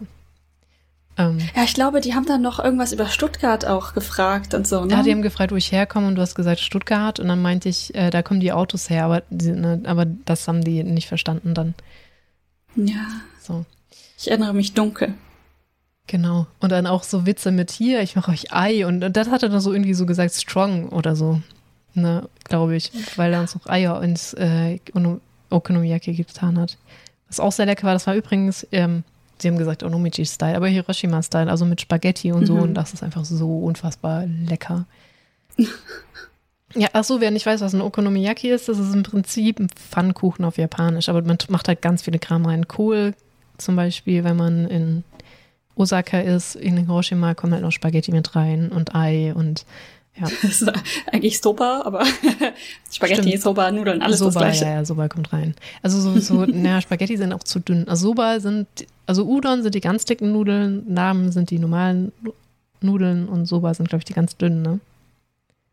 Oder gibt es noch mehr Unterscheidungen? Tja, ähm, nach, auch nach zwei Jahren bin ich mir da immer noch nicht ganz sicher, was was ist oder wo sich das tatsächlich im Kern unterscheidet. Aber die, äh, die im Okonomiyaki drin sind, sind recht dünn und nicht nur komplett weiß, also nicht nur komplett hell, sondern so ein leicht dunkelig meistens. Hm. Ja, also super. Hm. Dann gibt es schon auch noch das, was wir Glasnudeln nennen, das weiß ich gar nicht mehr. Aber das benutzen die Japaner, glaube ich, gar nicht so viel. Hm, nicht so, äh, doch manchmal hier ein Nabepot oder so. Da kann man ah, okay. diese zusammengebundenen Bündel kaufen, die man einfach in den Hotpot reinschmeißt. Wie heißt das auf Deutsch? Hotpot? Hotpot? Glaube ich, ich weiß nicht, ob wir das hier übersetzt haben so ein heißer Topf. Genau, also es gibt auch so, äh, ja, bei uns ist das irgendwie ein Fondue, aber es ist halt völlig anders in Japan als ein Fondue. Hm. Es ist im Prinzip eine Brühe, die man kocht und es gibt verschiedene Geschmacksrichtungen von Brühe quasi und dann wird da drin was gekocht. Und das entscheidet dann, wie das Ganze heißt, welche Art von Hotpot das ist. Und es gibt zum Beispiel Nabe. Ich krieg, werde wahrscheinlich jetzt von jedem jemandem gehasst werden. Wahrscheinlich gibt es auch noch einen Unterschied zwischen Hotpot und Nabe. Oder ja. die generellen Aussage Hotpot und Nabe. Eigentlich könnten wir für Aber sowas ja, ja eine E-Mail aufmachen und dann äh, Leuten, die das besser wissen als wir, eine Plattform hier bieten und äh, uns freien korrigieren lassen von denen. Auf jeden Fall. Ja, warum denn nicht? Also, also haben wir ja auch angefangen. Wir wissen nicht alles. Wir reden hier über unsere Erfahrungen. Oh, ja. ja, und der Das Abend, erinnert mich dann immer daran so, warum lebe ich hier schon so lange und weiß das noch nicht? ja, mein Gott, also ich meine, du arbeitest da ja auch, ne? Du versuchst die Sprache zu lernen, du hast mhm. ein Sozialleben, ähm, du hast es nicht studiert. Also du bist da nicht, also ja. Also, mich wundern auch immer noch Sachen. Zum Beispiel habe ich neulich gedacht, so, als ich an, als ich an der Kasse stand und eine neue Kasse aufgemacht habe, wie asozial das eigentlich ist und wie verständlich, dass die Leute, die am wenigsten lang warten, nach vorne eilen zur neuen Kasse. Ich glaube, in sehr vielen anderen Ländern würdest du den Leuten, die schon länger warten, den Vortritt lassen an der neu aufgemachten Kasse. Ja. Nur in Deutschland. Zum Beispiel in Japan. Nicht, ja. In Neuseeland habe ich das zum Beispiel auch gehört, dass, dass das einfach unvorstellbar ist, wie man so kacke sein kann, noch nicht gewartet zu haben und gleich dran zu kommen. Und da, da habe ich mir erst neulich ja, Gedanken drüber gemacht. Ich war gestern, oh Gott, gestern oder vorgestern in Universal Studios Japan. Mhm. Und ähm, da ist mir aufgefallen, es gibt häufig, wenn man halt für einen äh, für eine Autobahn wartet. Autobahn, oh Gott, ich kann nicht. Achterbahn. Wie heißt das denn? Achterbahn. Achterbahn. ja. Also wenn man in der Schlange für die Achterbahn wartet, dann gibt, wird die Schlange manchmal getrennt in mehrere parallelen Schlangen. Zum Beispiel, mhm. weil Fotos geschossen werden oder so für eine Themenachterbahn. Und äh, danach warten die Leute teilweise, dass die, die vor einem waren, auch wieder vor einem dran sind. Das ist richtig nice. Das würde in Deutschland im Leben nicht vorkommen. Da der, der am schnellsten rennen kann, ist halt wieder am, äh, ja. Ich habe ja. wirklich, als ich das verstanden habe, weil die aus der Kabine neben uns waren zuerst fertig. Die waren aber eigentlich hinter uns in der Schlange und die sind stehen geblieben. Und ich habe halt gedacht, ja, ihr steht vor uns im Prinzip, ihr könnt jetzt einfach weitergehen. Aber sie sind stehen geblieben und haben uns wieder dahin gelassen, wo wir vorher waren. Es ist mind blown. Wahnsinn. Wie war's? War's auch die, das ist doch doch das mit der Harry Potter Welt, oder? Ach stimmt, du hast Butterbier getrunken. Ja. Wie war's? Ich stelle mir, das, genau. stell mir das furchtbar eklig vor. Also, ah nee, das Butterbier war echt lecker. Also für meinen Geschmack war es echt gut. Äh, sehr süß, also ein bisschen weniger Zucker vielleicht, aber ja, ist ja eine Erlebnispark-Sache. Mhm. Ähm, die hatten so eine Art Schaum obendrauf, der war extrem dick, flüssig für Schaum, aber extrem lecker hatte, also extrem guten Geschmack. Der hat mir gut gefallen. Hm? Und auch das Butterbier, also es war nicht alkoholisch und das hatte so eine Art herb-süßen Geschmack. Vielleicht ein bisschen vergleichbar mit Malzbier? Okay, Malzbier mag ich nämlich gar nicht, aber gut, äh, ja. Ah, nee, ich mag Malzbier schon echt gern, wenn das nicht so viel Zucker hätte, ne? Ja, okay. Mhm. Ja. Ah, sind wir auch wieder bei Essen und äh, Alkohol angekommen, weil, was ich noch oh ja. zu der Geschichte, wir sind ja dann ich glaube, die hätten uns auch nie rausgeschmissen. Ich glaube, wir haben uns selber gemerkt, oh mein Gott, es ist jetzt 1 Uhr nachts, sie wollten zumachen. Und dann ja. sind wir selber rausgegangen, wieso können wir noch eins, eine, jeweils ein Strong Zero mitnehmen? Dann wollten wir zahlen. Hm. Das war so seltsam. Also sie sagten zu mir etwas in Japanisch und mein Japanisch war noch weniger sicher als jetzt. Und ich war mir auch nach zwei oder drei Strong Zero auch echt nicht mehr sicher, was das heißen soll. Und es klang irgendwie ähm, aufs Haus. Ähm, wir waren uns aber nicht sicher, was es genau heißt, also habe ich einfach so vorsorgemäßig halten diese beiden Strong Zeros, die wir dann in der Hand hatten, zu mitnehmen. Und ich dachte, mit allem zusammen sind wir trotzdem unter 10.000 Yen. Das heißt, ich halte jetzt einen 10.000 Yen Schein hin und gucke, was passiert. Sie haben uns wie viel zurückgegeben? 9.200? Ja, also die haben uns dann, ich glaube, weil sie weil sie auch gerafft haben, wir werden nicht gehen, wenn wir gar nichts bezahlen, haben sie uns dann die letzten zwei Strong Zeros noch berechnet. Oder so. Ja. Also, das was? Also genau, wir haben, also das eigentlich, wir wollten wieder nicht reingehen, weil es sehr teuer war, aber wir mhm. waren nicht gewillt, noch irgendwas anderes zu suchen oder in den Convenience Store zu gehen und wir wollten was essen und da gab es Strong Zero und letztendlich haben wir einfach nichts fürs Essen bezahlt und für die ganzen Süßigkeiten und für zwei Strong Zeros. Also sehr mhm. krass. Äh, das war auch das. Ja. Danke. Ja, vielen Dank. Also, also die sind, ähm, Japaner sind immer wieder sehr hilfsbereit und gastfreundlich und ja, man hört auch allerhand zu Geschichten. Dafür können wir eigentlich auch schon alleine E-Mail machen für Leute mit so Geschichten. Ne? Es gibt ja immer wieder witzige Geschichten, mhm. ähm, die Leuten so passieren in Japan. Vor allem Leuten, die zum ersten Mal da sind. Irgendwie scheinen die Japaner das zu erkennen, weil man da wohl besonders lost immer guckt. da sind die auch immer besonders nett zu einem. Aber so, ich glaube, diese. Riecht nach erstem Mal in Japan. Ja, das, es scheint so zu sein, dass dieser Zauber tatsächlich abfällt, wenn man so ein, zwei Mal da war, weil die Leute das immer nur vom ersten Trip erzählen. Da passieren immer magische Sachen, wie bei mir und bei dir dann ja mit dem äh, Okonomiyaki. Ah ja, hier, die haben mal 50 Euro für euch rausgehauen, aber da nimmt es. Es war irgendwie witzig, euch mit Süßigkeiten ja. zu füttern. Ja. Ich hoffe, Sie hatten auch einen guten Abend. Ich meine, wir ja. hatten einen bis, naja, bis danach. Bis danach. Wir hätten, wir hätten die letzten beiden String Zeros weglassen sollen, weil danach wurde es sehr dunkel. Ja, aber ich glaube, die haben sich auch sehr über uns amüsiert. Die eine alte Dame hat ja nur, war ja nur noch am Lachen, ne, wo sie uns diese Süßigkeiten ja, zugesteckt hat und ich so, Monch, nom nom nom, hm, lecker. Also die Interpretation der ähm, anwesenden anderen Personen war äh, Ehepaar, ne, Mann, Frau und dann noch die Mutter der Frau oder so. Ja, genau. Also, also es ist China Familie eine Generation sein, älter. Ja. Hm. Auf jeden Fall diese ältere Dame hat ähm, die jüngere auch immer wieder, es könnte auch sein, dass sie ein, ja, eingestellt war, die etwas jüngere Frau. Das, auf jeden Fall hat die ältere auf der schon sagen wir so beraten, wie man was macht. Aber ich glaube, mhm. der Typ hat ja dann letztendlich die, Onom, also die Okonomiyakis gemacht. Ja. Aber wenn die Frau das getan hat, hat die Ältere immer so drüber geguckt. Also keine Ahnung, wie da so die Dynamik war.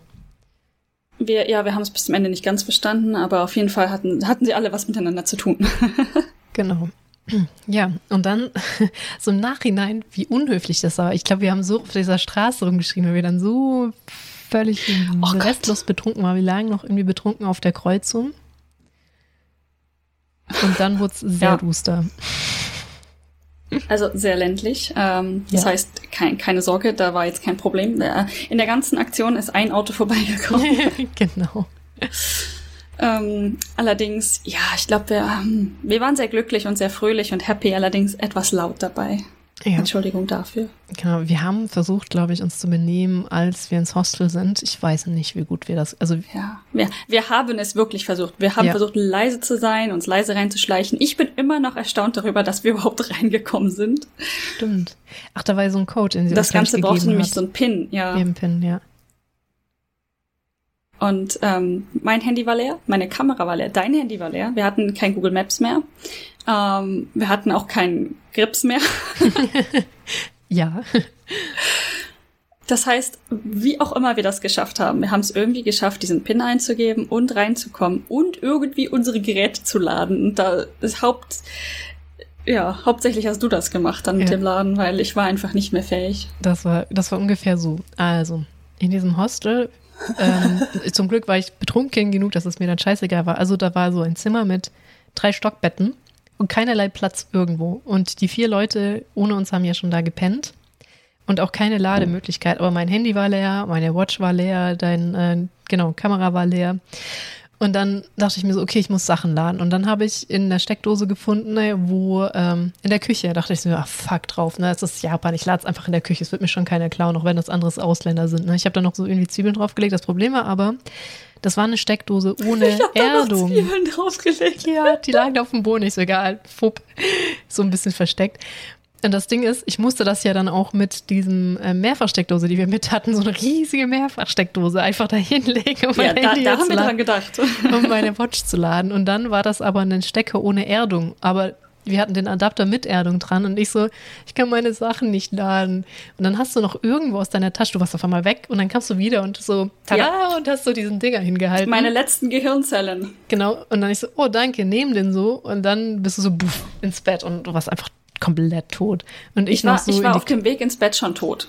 Ja, und dann war ich noch so in die Küche, hab meinen Kram geladen und ich so, okay, lauf zurück und du einfach schon komplett in den Klamotten gepennt tot. Ich, ich so, ja, hm. genau. Ich, ich habe mich einmal in die Horizontale begeben mit meinen Klamotten an und allem. Ich weiß gar nicht, ob du noch zu mir gekommen bist und das Handy aus meinen toten Händen genommen hast. Auf jeden Fall war am nächsten Morgen alles geladen. Ich glaube, du hast das noch an deine. Ähm, das hast du noch geschafft. Ich glaube, Powerbank? du hast das noch geschafft, an deine nee, Powerbank die, meine Powerbank war doch dann weg.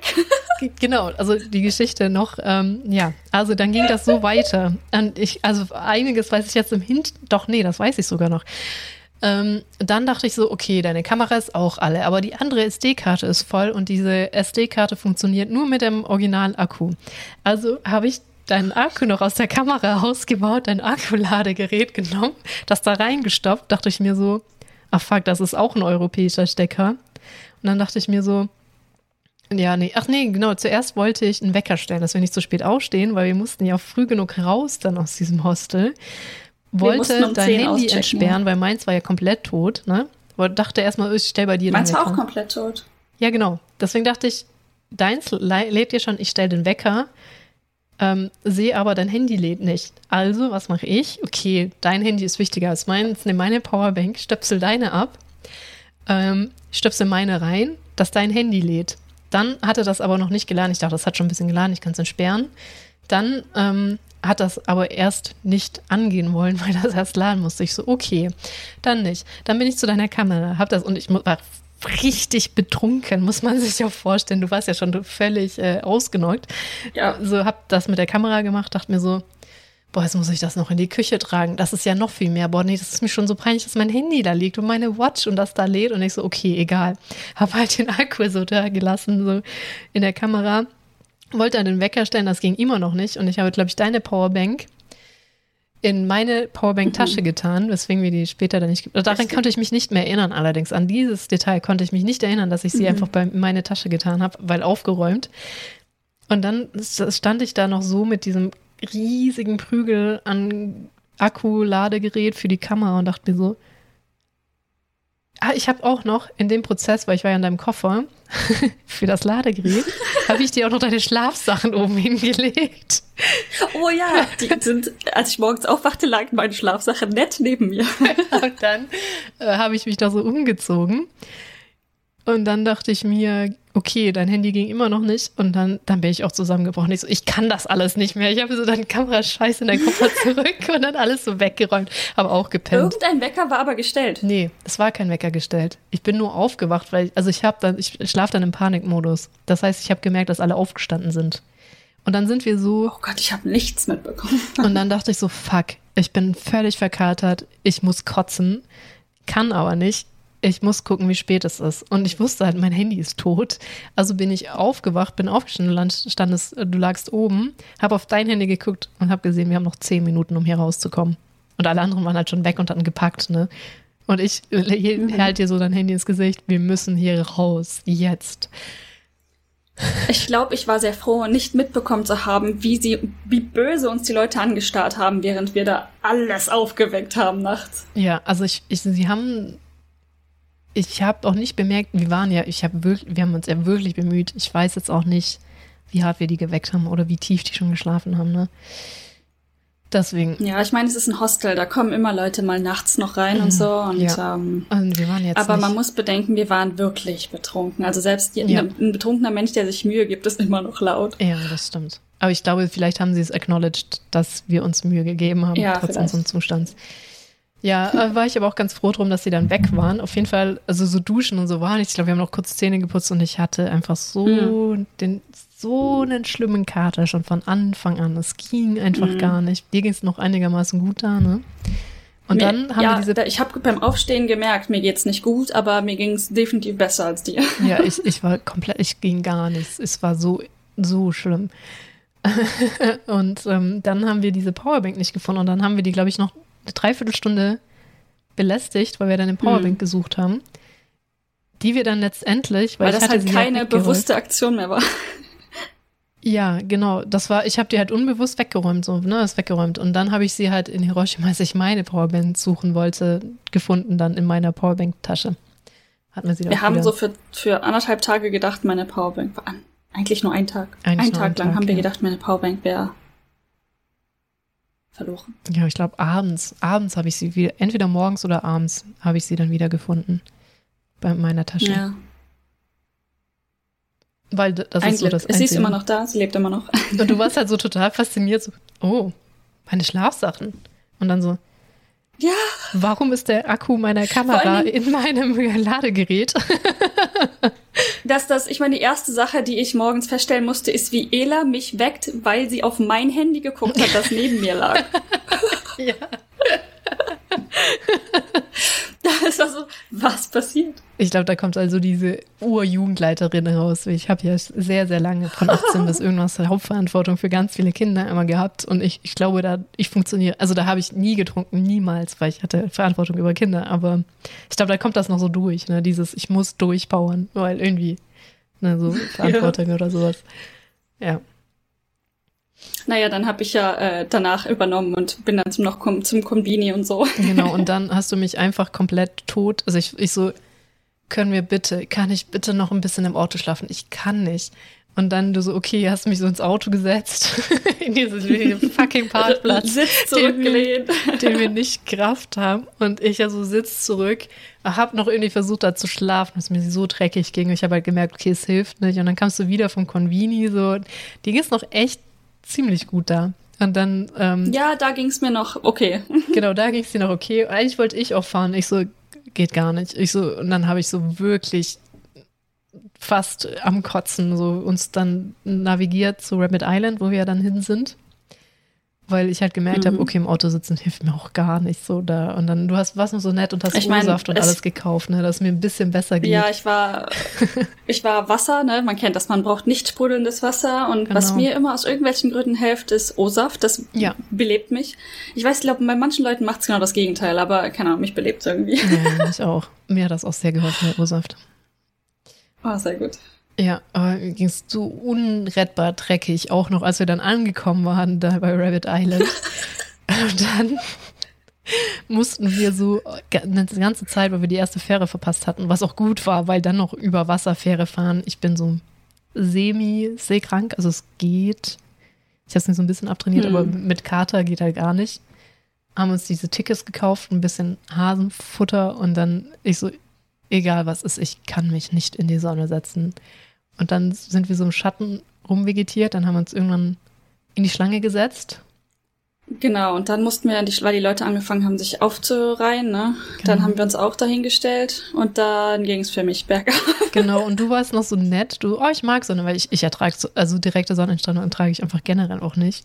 Und ich saß so im Schatten und dann fing es mir langsam an, besser zu gehen. Und man konnte wirklich zusehen, wie es mir langsam besser ging und die immer, immer schlechter. Ja. Das lag jetzt nicht an der Sonne, sondern generell, ich glaube, weil bei mir der, der Kater gehittet hat quasi. Ja. Ich bin aber sehr dankbar, dass, dass das äh, nicht parallel war, weil das, dass wir da noch irgendwie weggekommen Tatsächlich. sind. Ne? Aber so dumm von uns, ne? Uns so zuzulöten. Aber irgendwie, wir hatten das auch so gebraucht da, ne? Wir, wir haben es gebraucht und auf der anderen Seite, wie, wie stark erwartet man einen Kater nach drei Bier quasi, in Anführungszeichen? Ja, ähm, genau der, äh, das ist nur eine Warnung so, ne? Also Strong Zero, macht komische Dinge mit euch, trinkt davon nicht so viel. Genau, auch wenn ihr sehr viel vertragt, weil wie gesagt, äh, meine Brüder sind auch sehr, also wie alle, äh, ich eigentlich auch, ne? Ich, mir ging es ja auch noch echt, ich habe ja noch deins, du hast ja zweieinhalb getrunken und ich habe halt dreieinhalb getrunken. Mhm. Ähm, das äh, knallt verhält, das knallt halt wirklich. Ja, natürlich knallt es bei euch dann nicht ganz so schnell wie bei Leuten, die nichts vertragen, aber es knallt extrem, unterschätzt das nicht.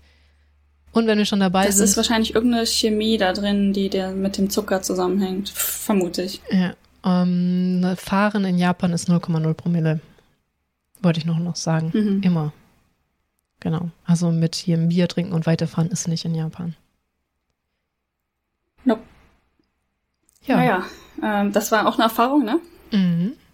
Also, also jetzt aber so nachhinein, weil der Kater ist jetzt weg, ich auch so eine total witzige, coole Erinnerung. Ich weiß halt, wie ich da saß, die glücklich waren, wir glücklich waren, die uns mit Süßigkeiten gefüttert haben. Ja, war super nett. Und dann mussten wir nicht mehr mehr irgendwas, also wir haben ein bisschen was gezeigt, aber ich glaube, die hätten uns auch so gehen lassen. Und ich weiß noch, hm, wahrscheinlich. Beim Rausgehen bist du auch noch so gegen die Tür gelaufen und ich dachte mir schon, ui, ob das eine gute Idee war. Weißt du, bis, bis zu dem Moment haben wir die Fassade verdammt gut aufrecht ja, gehalten. Genau. Aber man kennt das, ne? Man sitzt, ähm, man ist sehr komfortabel und dann steht man auf, wow. Genau. Und wir waren noch beide kurz auf Toilette, das ging auch noch. Und ich war schon draußen und dann läufst du so gegen die Tür. Ich habe mir so, fuck, wir sind aufgeflogen. Oh nein. Ja. Ja. Äh, hm. Ich ja. glaube, das, das reicht doch für heute, oder? Ich meine, das war peinlich genug bis jetzt. ähm, ja, ich glaube, wir sind fast äh, durch. Äh, tanken, tanken würde noch. Äh, Navis, Navis und Tanken mm. würde eigentlich noch fehlen. Also genau, wir sind dann, ich bin dann, zu, ich finde, ich habe das relativ gut gemacht fürs erste Mal links fahren. Irgendwie hat mir das nicht so ganz ja, doch, doch. schwer gefallen mit dem Linkshalten. Genau, ich hatte dann das Problem natürlich in Hiroshima, dass ich zu weit links, links gefahren bin. Aber da gibt es eigentlich nicht so viel zu berichten. Das mit dem Parkplatz haben wir ja schon gesagt. Aber was halt äh, genau noch wäre, ist Navis, haben wir auch schon letztes Mal gesagt. Ähm, vertraut nicht auf Navis. Die können manchmal, auch wenn da steht, das Navi ist auf Englisch, heißt das nicht, dass das Menü auf Englisch ist. Zumindest nicht vollständig, ja. Also wir haben dann, weil wir zu zweit waren, konnten wir halt relativ einfach das Navi und Google Maps irgendwie gleichzeitig benutzen oder für äh, innerstädtlich, wo es halt wichtiger ist, dass wir die richtige Straße nehmen, dann auch Google Maps noch dazu benutzt. Mhm. Ja. Genau, weil eigentlich auch schon letztes Mal gesagt, deswegen ganz kurz, das funktioniert meistens mit Telefonnummern, dass man Telefonnummern eingibt. Zumindest wir hatten damals die Straßenhausnummer-Ding nicht gefunden. Deswegen, ähm, ich würde mich nicht so sehr darauf verlassen, ein Navi im Auto zu haben. Deswegen hatten wir auch am Anfang gesagt, nehmt nur mobile Daten, wenn das Navi super ist, super, wenn nicht, dann nicht. Genau, und dann vielleicht noch, wie funktioniert tanken? Kannst du noch dazu fügen. Hat gewisse Ähnlichkeiten mit den ATC-Gates irgendwie. Also die meisten Tankstellen sind halt Self-Service, das heißt, äh, man muss alles alleine machen. Wenn man Glück hat, gibt's halt so eine, so eine Person, die da steht, die einem gegebenenfalls helfen kann. Aber für gewöhnlich stellt man sich neben die Tanksäule und dann packt man seine Visakarte oder sowas ähnliches halt äh, rein, äh, gibt äh, den Code ein von der Karte und dann kann man anfangen zu tanken. Man, genau, man muss noch auswählen, was man tanken möchte natürlich. Vorher, nachher kann variieren. Und dann gibt es verschiedene Möglichkeiten. Es gibt entweder man sagt, wie viel man tanken möchte, also wie viel Liter, oder für wie viel Geld man tanken möchte. Oder ich glaube, es gab noch Volltanken, ne? Mm, das ja. dann ist einmal voll und dann muss man es bezahlen. Ich glaube, als wir das Auto abgegeben haben, haben wir gesagt, wir tanken jetzt ungefähr für 4000 Yen oder so und dann gucken wir, was passiert. Ich weiß nicht mehr genau, warum oder was. Hm. Ja, genau. Ich, ich meine auch, weil wir, ich glaube, die Vollfunktion nicht gefunden hatten oder so. Wir mussten auch. Ja, wir vielleicht gab es die da nicht. Ja, ich weiß es nicht mehr. Ja, wir sind erstaunlich weit gekommen. War halt ein Hybrid, ne? Ja, genau. Wir haben es nur vor dem Abgeben nochmal getankt. Ja, und jetzt. Und es war auch nur halb leer. Stimmt. äh, wo wir im Norden unterwegs waren, haben wir was öfter getankt, weil wir da viel mehr rumgefahren sind. Da gab es aber witzigerweise, je ländlicher das ist, desto häufiger, da gibt es auch, dass du einfach da hinfährst an die Säule, sagst bitte volltanken und die machen alles. Die nehmen die Kreditkarte mit und dann Richtig, kommst du mit der genau. Rechnung wieder tanken mhm. voll und du musst machst nichts. Und kriegst auch noch irgendwie eine Karte glaub, dazu. Da ist die, Ich glaube, da ist diese Servicegesellschaft noch ein bisschen mehr vorhanden. Mhm. Und in den Städten sind es wahrscheinlich einfach zu viele Leute, die tanken. Ich weiß es nicht genau. Ja, kann gut sein. Aber witzigerweise, diese Automaten, wenn man zum Beispiel sagt, man tankt für 4000 Yen und dann ist das Auto aber vorher voll. Natürlich lässt es das nicht einfach überlaufen. Es hört dann natürlich auf, Benzin ins Auto zu pumpen. Und dann kriegt man mit der Quittung noch eine extra Quittung, wo dann drauf steht, ja, ihr habt jetzt ein Guthaben von 500 Yen. Ähm, diesen Barcode kann man dann beim nächsten Tanken wieder einscannen oder was wir sehr viel später noch herausgefunden haben, es gibt meistens einen Automaten, zu dem man hingehen kann, den Barcode scannen und dann kriegt man das Geld direkt zurück. Genau, du hattest das ja noch irgendwie behalten, weil na, du wohnst ja da und hast gesagt, oh, irgendwie ja. kriege ich das irgendwann schon verwurstet, alles gut. Ja.